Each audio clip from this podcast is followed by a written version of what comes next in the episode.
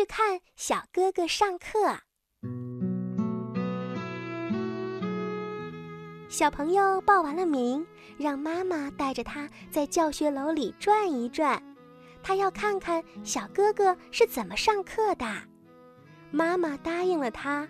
妈妈问他：“你知不知道小哥哥在哪个班呀？”“在二年级三班。”他的图画本上是这么写的。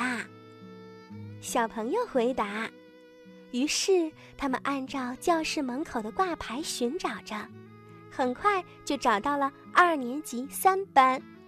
可是二年级三班正关着门，他们看不到里面是什么样子。哦，妈妈，这可怎么办呢？小朋友有一些为难啦。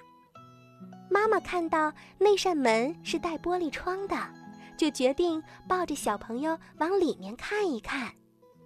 小朋友把脸贴在玻璃窗上，呵，他看到小哥哥啦！小哥哥坐在第三排，他现在正在写字呢。小哥哥，小朋友隔着玻璃窗叫小哥哥，这一叫可不要紧。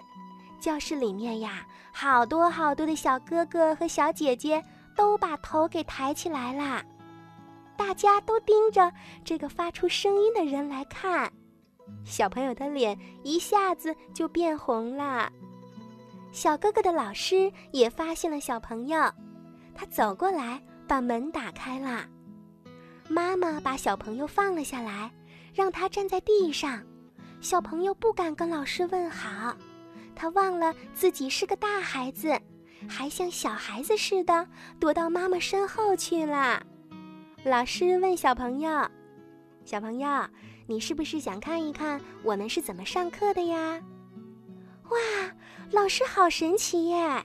他怎么能猜到小朋友想什么呢？小朋友冲着神奇老师点了点头，神奇老师就把他和妈妈一起请进了教室。现在是下午，他们在上自习课。神奇老师带着大家玩成语接龙的游戏。从第一排开始，每个人都要站起来说一个成语。如果说错了嘛，嘿嘿，就要到讲台上去给大家唱一首歌。小朋友屏住呼吸，听小哥哥们、小姐姐们轮流站起来说成语。那些词语呀，他都不懂，还有好多是听都没有听过的。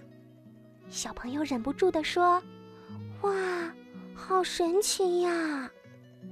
大家听到他的声音，又都笑了起来。回家的路上，小朋友又提到了神奇老师，他对妈妈说：“妈妈，神奇老师教给大家神奇词语。”现在大家呀都变得神奇啦。妈妈说：“别急呀，你慢慢的呀也会学到很多很多神奇的词语，到时候呀你就和小哥哥小姐姐们一样啦。”